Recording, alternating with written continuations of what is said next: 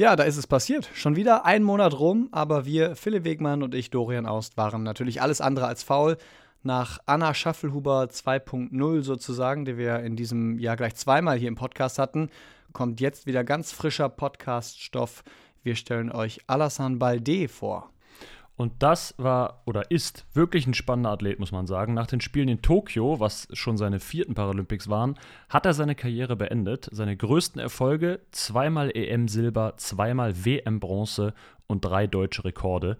Und jetzt, jetzt versucht er unter anderem die nächste Generation des Parasports zu unterstützen. Alassane Balde hat eine eigene Agentur gegründet, die explizit Parasportlerinnen und Sportler promotet und vermarktet.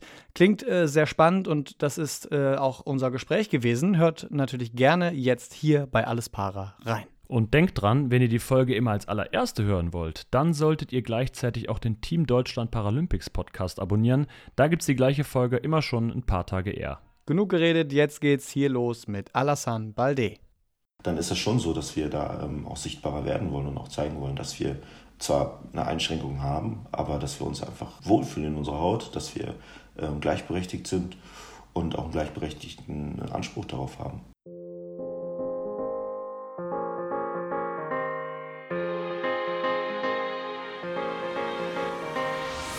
Hallo und herzlich willkommen zurück beim Team Deutschland Paralympics Podcast. Schön, dass ihr auch heute wieder ja, den Play-Button dieses Podcasts gedrückt und gefunden habt. Wir sind Philipp Wegmann und ich, Dorian Aust. Und wir melden uns mit der letzten Folge für dieses Jahr. Und Ende des Jahres heißt natürlich auch immer, es ist Zeit für Jahresrückblicke, es ist Zeit für Ehrungen und damit auch Zeit für die Parasportlerinnen und Sportler des Jahres.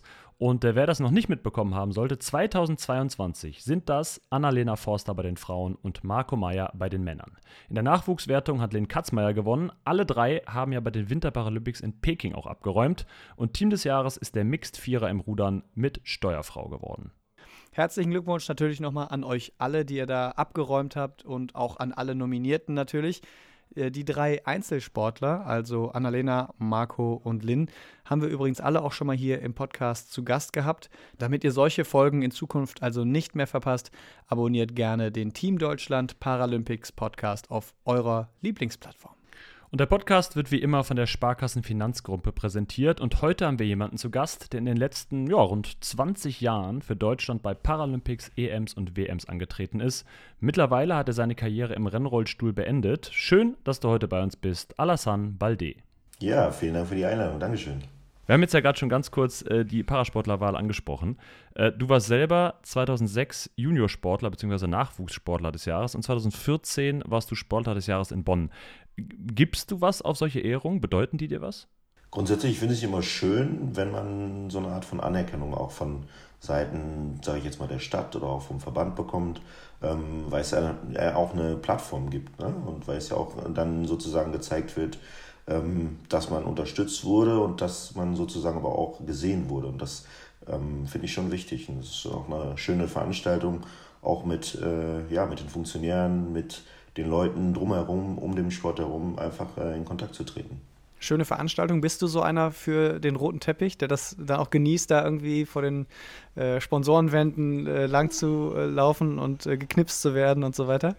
Also ich äh, muss ja sagen, ich meine, als Fahrradsportler hat man ja nicht so häufig die Gelegenheit, so etwas zu machen. Von daher, ich finde das immer schön, äh, auch schön, sich mal so herauszuputzen und dann mal äh, ja, auf so eine Gala zu gehen und auch wirklich äh, toll zu essen, viele andere Menschen zu treffen und auch zu zeigen, dass wir natürlich als äh, Parasportler, als Athleten auch auf so einem Paket uns zeigen können. Ne? Du bist mittlerweile nicht mehr im Leistungssport aktiv. 2021 nach den Spielen in Tokio hast du ja sozusagen den Rennrollstuhl an den Nagel gehangen. Ich weiß gar nicht, ob man, ob man das so sagt. Aber äh, wir sagen es einfach mal so. Ähm, du hattest da äh, ja vielleicht auch ein bisschen enttäuschend abgeschnitten, zehnter Platz über 1500 Meter. Ähm, war das dann auch der Grund zu sagen, ja, jetzt reicht es irgendwann? Oder gab es irgendwie einen anderen primären Grund zu sagen, genug ist genug? Ja, also ich, ich habe mir das ja schon im Vorfeld so überlegt. Also ähm, die Spiele wären ja eigentlich ein Jahr vorher schon gewesen. Das heißt, also für mich war schon der Plan ganz klar gewesen, dass ich sage, äh, das sind meine letzten Spiele und danach ähm, möchte ich einfach auch beruflich durchstarten. Danach möchte ich auch ähm, familiär mich verändern. Also ähm, da waren viele Aspekte, die eine Rolle gespielt haben, schon im Vorfeld eine Rolle gespielt haben, wo ich gesagt habe, okay, ähm, das möchte ich nochmal einmal angreifen. Natürlich war das große Ziel für mich, da äh, bestmöglich äh, abzuschneiden. Ne? Und, und deswegen war es schon sehr schwer zu verdauen, äh, dass das ja quasi nicht so geklappt hat. Ähm, dass da viele Sachen, die ich mir äh, gewünscht habe, vorgestellt habe, dann einfach nicht äh, so umgesetzt wurden oder dass ich nicht so umsetzen konnte. Und deswegen, ähm, ja gut, ist das halt so, aber am, am Ende des Tages äh, blicke ich auf äh, wirklich eine lange Zeit, eine schöne Karriere, viele Höhen, auch wie gesagt ein paar Tiefen, aber ich sehe das jetzt inzwischen so nach einem Jahr Abstand auf jeden Fall äh, als ein, ja, eine schöne Karriere, wirklich eine schöne Zeit im Sport. Du hast ja auch einige Paralympics mitgemacht, also Athen, Peking, Rio, Tokio, London hattest du dich leider nicht qualifiziert. Welche haben dir da am besten gefallen, so rückblickend, wenn du auch sagst, es war eine schöne Zeit? Also besonders sind natürlich immer die ersten Paralympics. Ähm, 2004 war ich damals 18 Jahre alt und ähm, das ist natürlich nochmal ein ganz anderes, äh, ein ganz anderer Vibe, ein ganz anderes Verständnis. Man guckt natürlich da ganz anders auf die Spiele und Athen waren sowieso natürlich noch diese altehrwürdigen Spiele in diesem, äh, in dieser alten im alten Stadion und äh, meine Eltern waren noch dabei, meine ganzen Sponsoren aus meiner äh, damals äh, Heimatstadt äh, sind noch mitgekommen, die mich da all die Jahre unterstützt haben. Mein Trainer war da. Ähm, das war schon ein besonderes Gefühl da, so mit 18. Aber für mich dann nochmal so als ähm, ja, sportlichsten, größten äh, Erfolg, aber auch schönsten Spiele waren dann auch Rio 2016 im Maracanã, wo dann zwei Jahre zuvor ja natürlich die deutsche Nationalmannschaft ähm, äh, die Fußball-WM gewonnen hat und dann selber in diesem Stadion dann zu sein, dann fast, ich glaube, 60.000, 70.000 Zuschauer waren dann da gewesen. Ähm, zu sehen, wie die Brasilianer sowas von abgegangen sind, generell äh, in diesen äh, zweieinhalb, drei Wochen ähm, und den Parasport da so gefeiert haben, das war schon richtig cool. Und also ich so, also Rio würde ich, wenn ich alle vier Spiele so zusammennehme, äh, glaube ich, nochmal einen Tacken höher äh, ansetzen. Gibt es für dich so rückblickend so einen Moment, wo du sagst, das sind für mich äh, die Paralympics, das macht für mich die Paralympics aus? So einer, der dann irgendwie hängen bleibt? Also die Paralympics haben sich verändert, muss ich ehrlich sagen. Also ich habe das Glück gehabt, ja auch schon 2000 äh, im Paralympischen Jugendlager dabei gewesen zu sein in Sydney. Und äh, dann hat man natürlich schon so, so ein bisschen so einen Überblick über diese Spiele, wie sie sich verändert haben und wie viel größer die auch geworden sind und äh, zu sehen auch, wie sich der Sport verändert hat. Die Athleten, es war ja immer schon sehr familiäres äh, Sportfest, würde ich mal sagen, was immer größer geworden ist. Und gerade nach London, wo ich ja leider nicht dabei war, zumindest bei den Paralympics nicht, aber ähm, da hat man schon gesehen, dass das einfach äh, sehr professionelles Niveau geworden ist, dass die Athleten untereinander auch sehr professionell werden. Das heißt, man ähm, schottet sich auch mehr ab. Es ist nicht mehr so dieses ähm, ähm, lockere so gewesen wie, wie sonst vorher. Ähm, aber trotzdem hat es immer noch so einen familiären Touch. Und ähm, das ist, glaube ich, auch noch so diese große Abgrenzung zu den Olympischen Spielen dass man da noch ein Stück weit ähm, noch familiärer enger zusammen ist, dass die Athleten noch enger zusammen sind, dass es im Dorf noch ähm, freundschaftlicher zugeht, obwohl es, wie gesagt, professioneller wird und äh, die Athleten sich immer mehr abschotten. Aber ähm, ich glaube, das ist der größte Unterschied noch zu den äh, Olympischen Spielen. Wir machen mal so einen kleinen Bruch und springen mal quasi in dein heutiges, jetziges Leben äh, nach dem Leistungssport. Du bist nämlich äh, aktuell hauptberuflich Berufsberater bei der Bundesagentur für Arbeit mhm. und zusätzlich da dann auch noch ehrenamtlich Inklusionsbotschafter.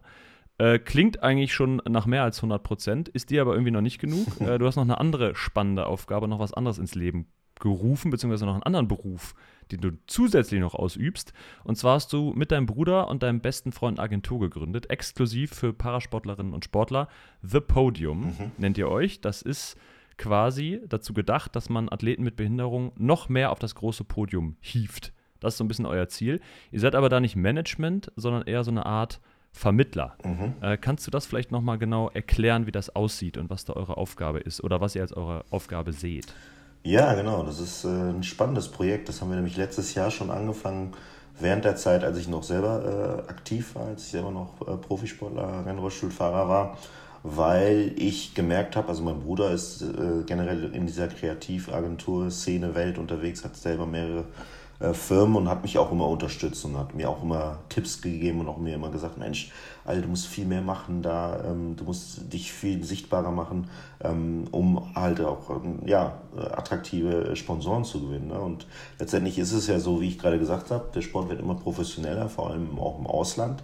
Und wir müssen uns natürlich als Athleten hier in Deutschland, aber auch äh, generell in Europa, ja auch irgendwie äh, sichtbarer machen und ähm, auch zeigen, dass der Sport professioneller geworden ist. Und ähm, das geht nur, indem man sich professionell aufstellt, indem man ja einfach auch eine Plattform hat. Und das ist auch unser Gedanke gewesen, dass wir sagen, wir, wir bieten Paraathleten, wirklich Spitzenathleten äh, eine Plattform, wo wir quasi äh, die darin unterstützen, zum einen sichtbarer zu werden, zum anderen aber auch eben Sponsoren zu finden und wir wollen aber gleichzeitig in, in die andere Richtung so ein bisschen schielen, zu sagen, okay, Unternehmen nehmen sich das ja auch, das schreiben sich immer mehr das auf die Fahne, ähm, Diversität, Inklusion. Ähm, und da möchten wir ähm, quasi der Vermittler sein und äh, die sozusagen an die Athleten äh, vermitteln. Weil oftmals ja noch kein Bewusstsein dafür da ist, welche Athleten gibt es, welche Athleten sind top. Es gibt ein, zwei Athleten, die bekannt sind, meistens aus der Leichtathletik, aber äh, das breite Gros ist einfach nicht bekannt. Und ich glaube, ähm, das kann man äh, ganz gut machen, indem man eben, wenn man, so wie ich natürlich aus der Szene kommt, das lange Jahre gemacht hat, aber auch ähm, ja, mit äh, kreativen Ideen und natürlich auch mit einem Managementgedanken im Hintergrund. Also das verbinden meine beiden ähm, Partner, mein Bruder und mein bester Kumpel, äh, mit ähm, das, ja, das Ganze so dann an, an den Start zu bringen. Ihr habt ja äh, zum Beispiel auch solche Top-Athleten, wie du gerade genannt hast. Äh, Felix Streng, den äh, würde ich jetzt schon als einen der äh, prominentesten äh, deutschen Parasportler bezeichnen und Valentin Baus, Paralympicsieger 2021. Mhm. Gib mal ein konkretes Beispiel. Wie, wie tretet ihr dann auf? Also, was habt ihr jetzt zum Beispiel bei den beiden gemacht oder nimm mal einen raus? Also bei Felix war das so, ähm, kann ich ja natürlich ganz gut noch aus der Leichtathletik, da ist die Verbindung natürlich ganz schnell da gewesen und äh, der hatte sich ja damals ähm, quasi äh, einen neuen Verein gesucht, ist nach England gezogen und hat irgendwie ein komplett neues Umfeld sich aufgebaut und aufbauen wollen. Und da haben wir halt eben unterstützt, dass wir gesagt haben, okay, wir gucken, dass wir für dich ähm, Sponsoren äh, an Land ziehen, dass wir mit dir ähm, eine Sponsorenbroschüre erstellen. Das machen wir natürlich dann halt auch für, für andere Athleten, äh, dass wir die quasi ja, einfach sichtbarer machen, dass wir quasi aber auch aktiv auf Unternehmen zugehen, dass wir die ähm, auch vermarkten. Das ähm, war natürlich bei Felix und ist natürlich bei, bei ähm, Valentin natürlich auch ein bisschen einfacher, weil die schon bekannter sind. Felix äh, sehr bekannt natürlich auch ist nach den Paralympics, nach der äh, Goldmedaille. Und ähm, versuchen halt eben natürlich aber auch bei Verhandlungen zu unterstützen, ne? weil es ja oftmals auch so ist, dass man für ähm, Paraathleten natürlich nicht so viel Geld in die Hand nehmen möchte. Und wir sind einfach der Meinung, der Überzeugung, dass wir natürlich ähm, ähm, da auch eine gleiche Ebene schaffen wollen, wie bei den nicht behinderten Sportlern und Athleten. Und da war Felix unser erster Anknüpfungspunkt und äh, ich denke, da haben wir eine ganz gute Basis für gelegt, dass das ganz gut funktioniert hat, dass er da auch ganz gut aufgestellt ist inzwischen. Und ähm, so wollen wir einfach ja, weiter agieren, dass wir versuchen, eben diese Schnittstelle zu sein für die Medien, für die Sponsoren, ähm, für die Kommunikation auch. Ähm, das haben wir auch übernommen und ähm, das macht eigentlich ganz, ganz schön viel Spaß.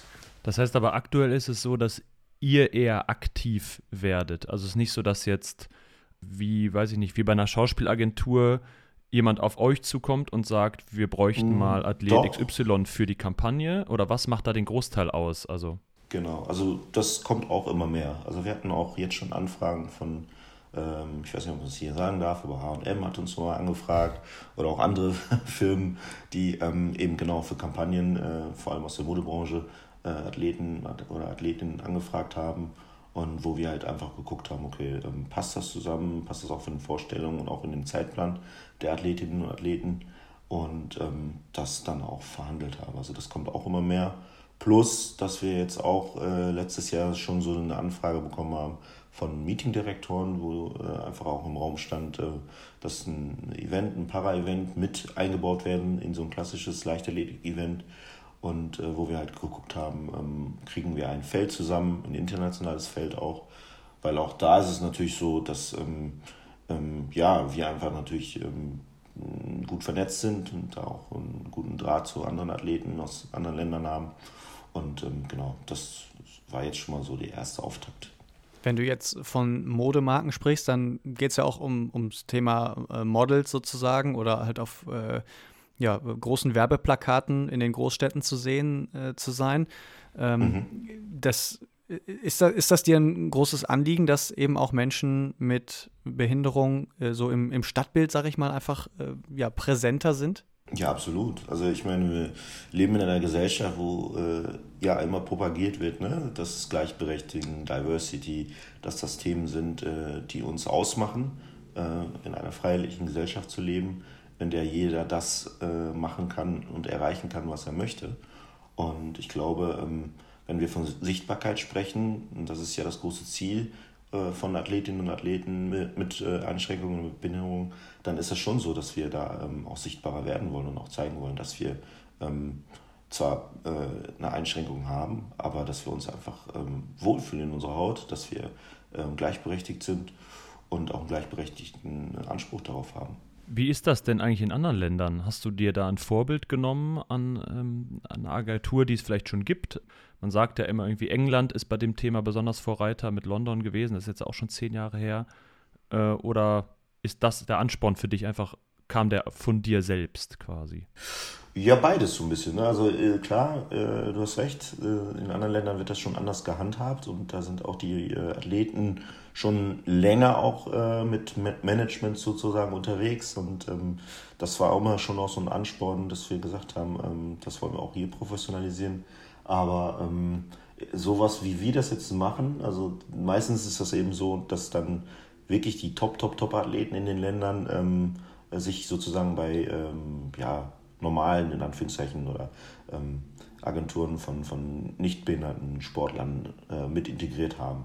Und ähm, wir wollten jetzt wirklich den Fokus ganz ausschließlich auf Paraathleten erstmal legen, weil wir gesagt haben, ähm, das ist schon nochmal ein Unterschied, wenn du als Paraathlet äh, innerhalb einer Agentur bist, wo es zahlreiche andere Athleten, vor allem auch Fußballer meistens, äh, gibt und du einer von vielen bist. Und dann meistens natürlich der Parasport auch nochmal eine äh, ganz andere Dynamik hat, ganz andere ähm, ja, ähm, Marktsensibilität, würde ich mal so sagen, ähm, wo, es dann nicht so der Fokus darauf gerichtet wird.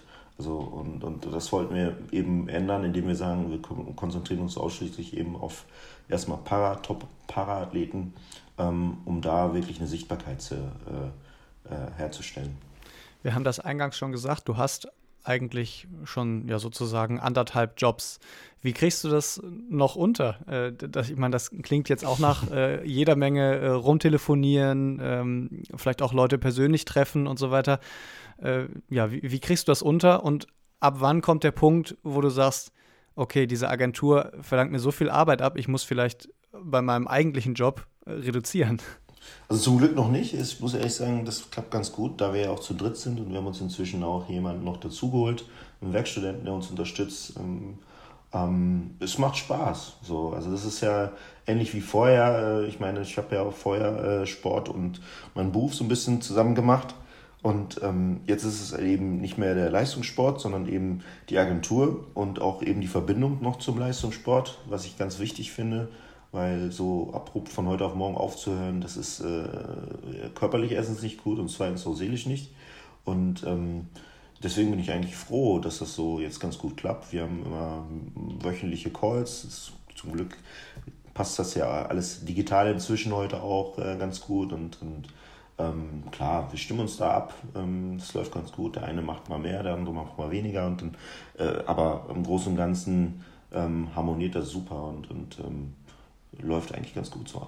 Ohne die Bundesagentur für Arbeit jetzt schmälern zu wollen, äh, könntest du dir auch vorstellen, dass die Agentur von euch ein bisschen mehr Platz in deinem Leben einnimmt und das andere ein bisschen mehr zurückrückt quasi? Das wird man sehen natürlich. Ne? Ähm, also ich sage da ganz ehrlich, also natürlich, das macht mega Spaß und das hat auch Potenzial, aber ähm, am Ende des Tages muss man ja auch davon leben können. So, ne? Und jetzt bisher ist es so, wir sind zu dritt, ähm, das läuft ganz gut, wir haben da ganz guten Start hingelegt letztes Jahr ähm, sind auch äh, ganz, also eigentlich auch überrascht, dass das so gut angenommen wird und, und ähm, freuen uns jetzt auch auf wirklich noch mehr Athleten, auf die Athleten, die wir jetzt schon haben. Wir sind jetzt auch international unterwegs, haben eine Athletin aus äh, der Schweiz dazu und, und äh, sind noch mit Athleten aus äh, England in Kontakt und aus Norwegen.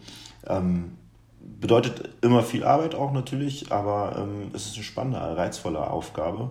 Und solange das jetzt noch so äh, kombinierbar ist mit ähm, meinem Job auch als Berufsberater, ähm, ist das einfach auch cool so. Hast du denn für dich oder habt ihr vielleicht auch, äh, ihr drei, die ihr da die Agentur leitet, so eine Vision, wie es in fünf, in zehn Jahren äh, mal aussehen soll? Einerseits vielleicht eure Agentur, aber auch so ein bisschen, was ihr damit bewirken und bezwecken wollt und was das vielleicht in der Gesellschaft dann verändert? Ja, ganz klar, auf jeden Fall. Also zum einen wollen wir natürlich den Parasport einfach sichtbarer und äh, gleichberechtigt auf eine Bühne bringen, auf eine Plattform bringen. So, das ist äh, der erste Punkt, der Aspekt, dass es äh, in allen Bereichen auch gleichberechtigt wird, sprich äh, was Sponsorenzahlungen angeht, was Sichtbarkeit angeht, was ähm, äh, Werbeauftritte angeht, Werbeeinnahmen angeht. Also das wäre schon so das, was wir wollen, dass wir einfach auch zeigen wollen, wie professionell Parasport auch gelebt wird und wie inklusiv das auch sein kann. Und ähm, ja, am wichtigsten finde ich langfristig einfach auch zu zeigen, ähm, dass über den Sport hinaus äh, Parasportler natürlich auch noch was zu erzählen haben. Also das Thema Storytelling und auch äh, das in Vorträgen, in Events, ähm, bei ja, großen Firmen, Veranstaltungen, aber auch äh, generell so in der Gesellschaft das so zu platzieren. Also diese Kombination eben äh, aus dem Sport, aus der sportlichen Höchstleistung, das sichtbarer zu machen, zu zeigen, plus eben diese besonderen Geschichten, die dahinter stecken, dass man das einfach ähm, quasi immer mehr in diese Gesellschaft verankert, dass es langfristig irgendwann mal gar kein Thema ist, äh, ob du jetzt Parasportler bist oder ob du nicht Behindertenleistungssportler bist. Das ist so, das glaube ich, das, was wir uns als Vision auf die Fahne geschrieben haben. Das passt natürlich ganz gut zu der Vision des Podcasts, denn auch da sollen Geschichten erzählt werden. Das geht allerdings nicht ganz ohne Partner, deswegen äh, ein ganz, ganz kleiner Einschub. Ja, unser Podcast, das äh, wisst ihr als Stammhörer natürlich, wird unterstützt von der Sparkassenfinanzgruppe, äh, denn die steht überall äh, in Deutschland an der Seite der Menschen und ermöglicht ihnen die wirtschaftliche und soziale Teilhabe. Im Sport engagieren sie sich jährlich mit über 90 Millionen Euro Geld für Vereine, das deutsche Sportabzeichen, die Eliteschulen des Sports und für die Athletinnen und Athleten von Team Deutschland und eben natürlich dann auch vom Team Deutschland Paralympics. Und warum? Weil es um mehr als Geld geht. Alassane, wir wollen mal so einen kleinen Sprung ja, zurück in deine Vergangenheit machen. Du bist in Guinea als Zwilling zur Welt gekommen, allerdings gab es bei der Geburt Komplikationen. Die Ärzte hatten damals nur mit einem Kind gerechnet und dir bei der Geburt ein Bein gebrochen und die Wirbelsäule wurde beschädigt. Seitdem bist du querschnittsgelähmt. Als kleines Kind wurdest du dann von deinem Onkel und der Tante in Deutschland adoptiert, weil, ja, man muss es so brutal sagen, deine Überlebenschancen in Guinea einfach gering waren. Wie intensiv ist denn deine Verbindung in dein Geburtsland Guinea heute noch? Der Draht ist natürlich nie abgerissen zu meiner Familie. Also ich war das letzte Mal auch äh, dieses Jahr da, ähm, habe äh, meine Familie besucht in Guinea und das war jetzt das erste Mal nach 20 Jahren, ähm, weil ich vorher einfach nie wirklich Zeit gefunden habe, äh, ja, nach Guinea zu fliegen. Aber ähm, es war schön und es ist immer schön, äh, äh, diese Wurzel nochmal zu äh, sehen, zu sehen, was passiert ist, ähm, zu sehen, wie ähm, ich aufgewachsen bin, zu sehen auch, wie jetzt sich, sich das Land jetzt verändert hat, aber auch ähm, die Familie einfach auch zu treffen und, und dieses Gefühl nochmal so durchzuerleben. Das müssen wir da vielleicht auch nochmal kurz einschieben. Der Zwillingsbruder ist nicht der Bruder, mit dem du die Agentur machst, sondern das ist ja der, den du als Bruder bezeichnest, äh, seitdem du in Deutschland bist quasi. Genau, genau. Und dein Zwillingsbruder, der hat aber im Nachhinein auch mal zu dir gesagt, dass er vielleicht sogar lieber der Zweitgeborene gewesen wäre. Ähm, Richtig. Wie, wie war das genau gemeint? Wie siehst du diese Aussage? War das mit Blick auf das gemeint, was du in Deutschland erreicht hast? Oder wie, wie hat er das gemeint? Ja, generell. Ne? Also generell, ich glaube, ähm, also Guinea gehört zu den ärmsten Ländern der Welt und ähm, es ist natürlich ein anderes Aufwachsen, wenn du siehst, ähm, dass du in Guinea äh, keine Chancen so hast, äh, was aus dir zu machen.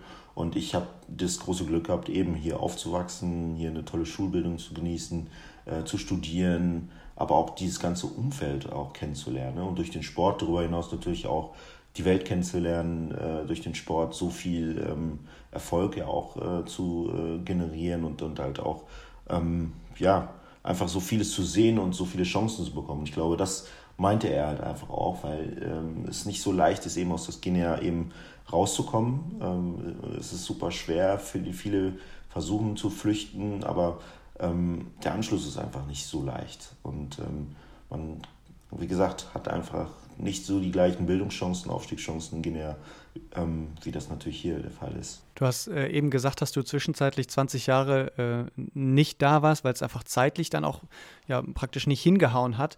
Ähm, wie war das trotzdem so mit dem Kontakt halten? Weil, äh, ja, ich meine, es, ist, es sind da deine Mama und dein Papa und äh, dein, dein Bruder und deine Geschwister. Das ist ja, ist, da hängt ja schon was dran, oder? Zum einen das, aber ich muss, wie gesagt, da auch mal wieder sagen, für mich hat sich das äh, ein Stück weit verändert. Also für mich sind meine Mama und mein Papa hier, weil ich ja mit denen hier aufgewachsen bin. Also mein Onkel und meine Tante und meine Geschwister sind eben ähm, ja, Indira und Ibrahim, äh, die hier in Deutschland leben. Und ähm, das mag jetzt von außen vielleicht komisch klingen, aber das ist eigentlich äh, gefühlt äh, eher, eher das Wichtige in meinem Leben.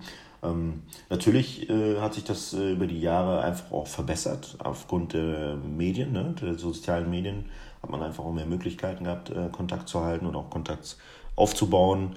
Ähm, früher ging es über Briefe und ab und zu Telefonate, jetzt geht es natürlich über Social Media ganz äh, schneller oder viel schneller, deutlich schneller.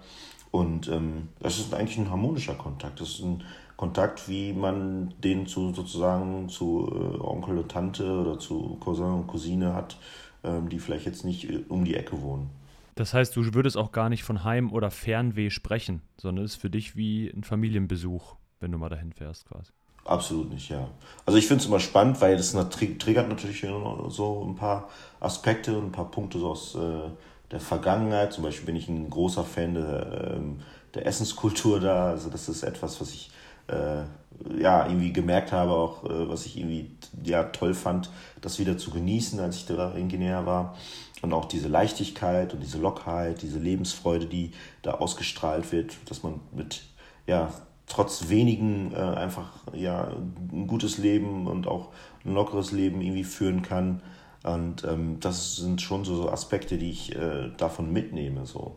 Ne? Aber ähm, ich würde ganz klar sagen, also so, so ein Heimatgefühl ähm, bezieht sich nicht unbedingt auf äh, Guinea, ähm, sondern auf eher Menschen und äh, Umgebung, also die Kombination aus Umgebung, meine Familie, Freunde, ähm, das ist eher, das ist eher so mein Heimatgefühl. Entsprechend ist es für dich auch äh, immer vollkommen selbstverständlich gewesen, dann für Deutschland an den Start zu gehen bei äh, paralympischen äh, Wettbewerben. Ähm, aber offenbar nicht für alle da draußen. Was hast du da in deiner Karriere äh, erleben müssen, vielleicht auch? Skepsis, also es war schon immer auch so, dass äh, Leute skeptisch waren von außen und als es mit den sozialen Medien immer mehr wurde, auch natürlich äh, ja, ein Stück weit Rassismus. Ne? Dass man ähm, schon hinterfragt hat, warum ich denn eben nicht für mein Land starte. Und dass man äh, ja einfach da angefeindet wurde. Und das natürlich in, über soziale Medien einfacher ging, äh, als mir es persönlich ins Gesicht zu sagen. So.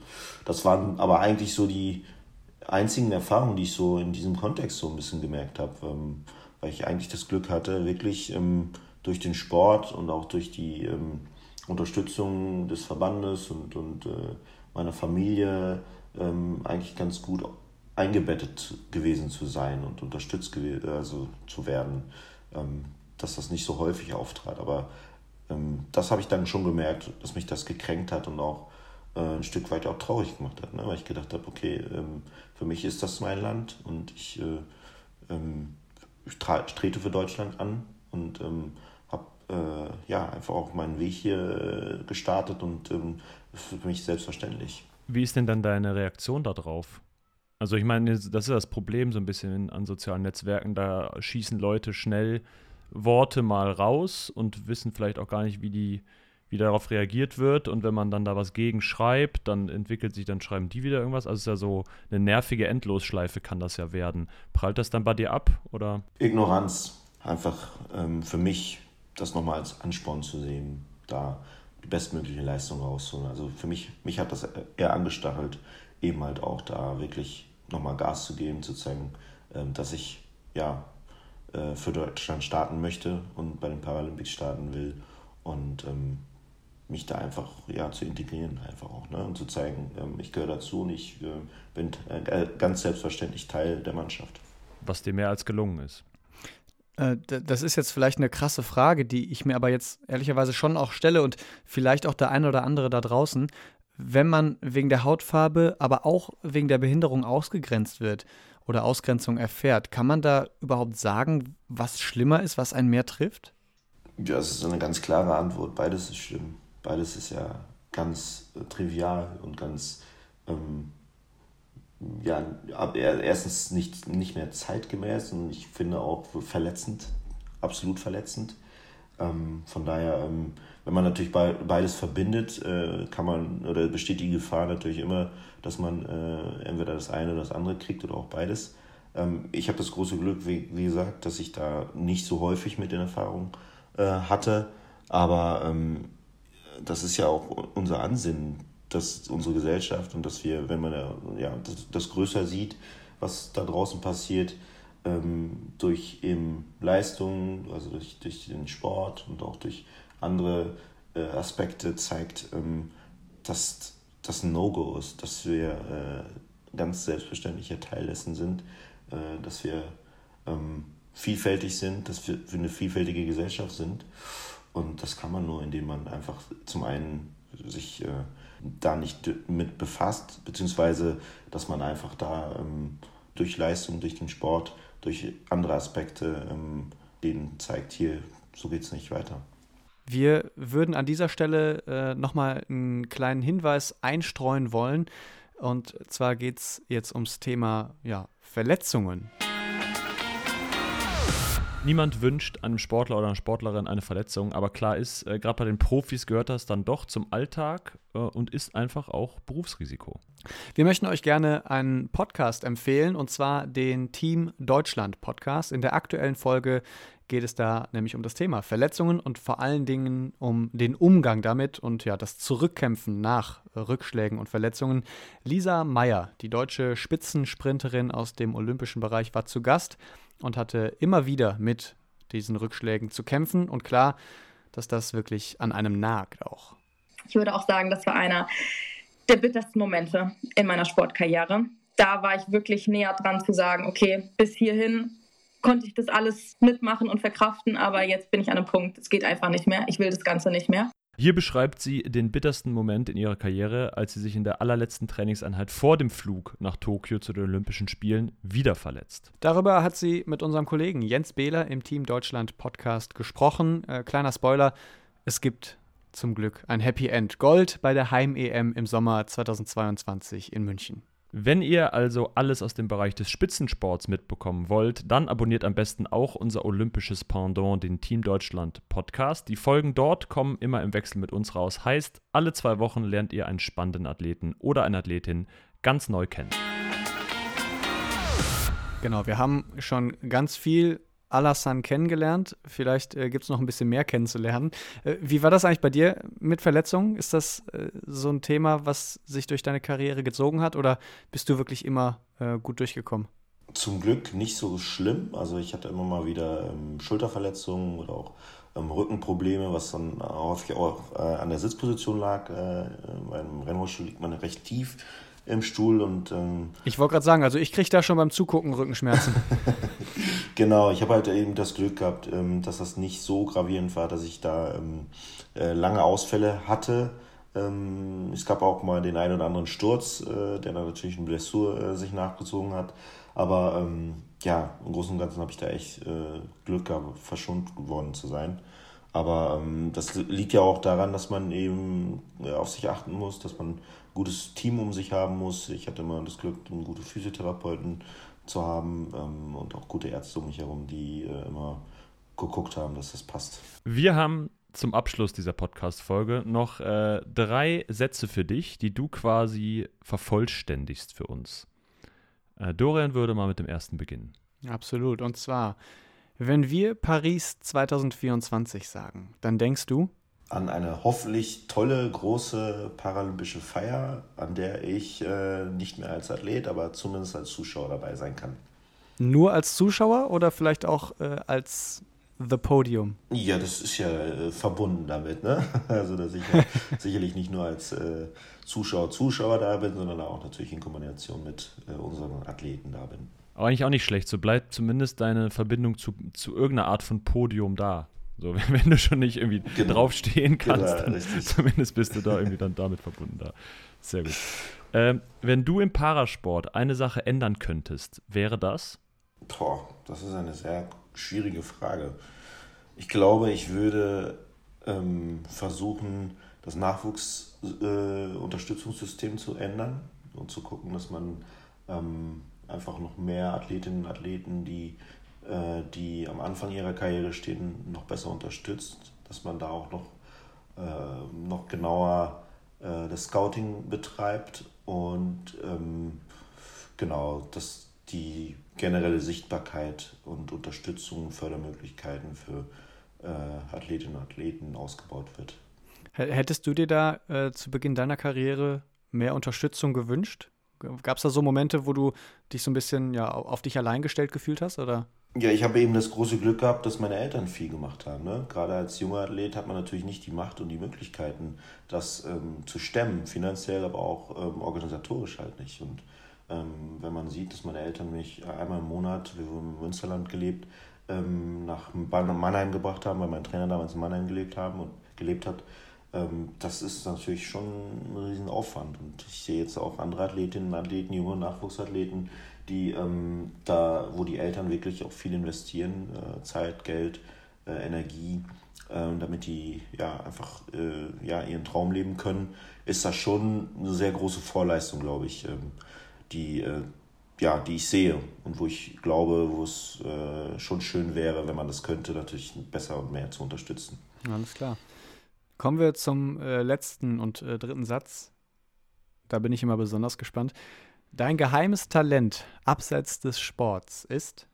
Geheimes Talent. Was, was heißt geheim?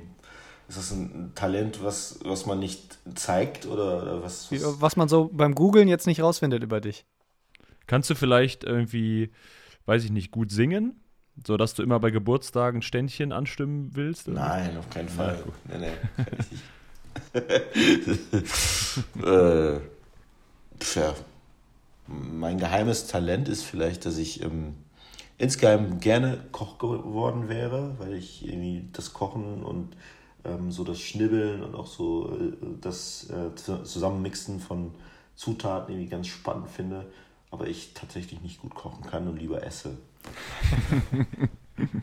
Da haben wir drei, glaube ich, alle was gemeinsam, zumindest was Essen angeht. Äh, was wäre denn dann dein, äh, was denn dein Go-To-Gericht? Also was kriegst du auf jeden Fall immer hin äh, und die Leute sagen, oh wow, und dann fühlst du dich vielleicht doch kurz wie ein Starkoch. Achso, also das, was ich immer gerne mache, ist ähm, ein Gericht aus meiner Heimat, das nennt sich äh, Tiger. Aber es jetzt klingt so fancy, ist eine Erdnusssoße im Grunde genommen mit ähm, Hackfleisch oder Gulasch und äh, verschiedenen Gewürzen und das isst man dann mit Reis oder Couscous. Ähm, und das ist so etwas, was ich dann immer gerne mache, um die Leute so ein bisschen ähm, ja, mit der äh, guineischen Küche vertraut zu machen. Also ich finde, das äh, geht auf jeden Fall als geheimes Talent durch. Ich glaube, ich habe noch nie äh, Guineisch ge äh, gegessen, muss ich gestehen. Äthiopisch äh, schon mal, das, das gibt es, glaube ich, öfter mal so in den genau. Großstädten, äthiopische Restaurants, aber Guineisch. Das kommt nicht. auch immer mehr, ja. Das ist meistens immer Wester, äh, westafrikanische Küche. Also das ist, äh, wird da meistens, wenn es das dann gibt in den Städten, ich glaube in Frankfurt, in den großen Städten gibt es das mal, dann wird das immer so zusammen äh, mit, ich sage mal, nigerianischer oder ghanesischer Küche dann zusammengemixt. Alassane Balde, Berufsberater, Inklusionsbotschafter und Gründer einer Agentur für Parasportlerinnen und Parasportler. Vielen Dank für das Gespräch. Ja, vielen Dank für die Einladung und noch alles Gute. Das war Folge 4 des Team Deutschland Paralympics Podcast und ja, die letzte für 2022. Wir hören uns Anfang 23 dann wieder. Deshalb ja, ein bisschen sehr früh von uns schon mal äh, frohe Weihnachten und guten Rutsch.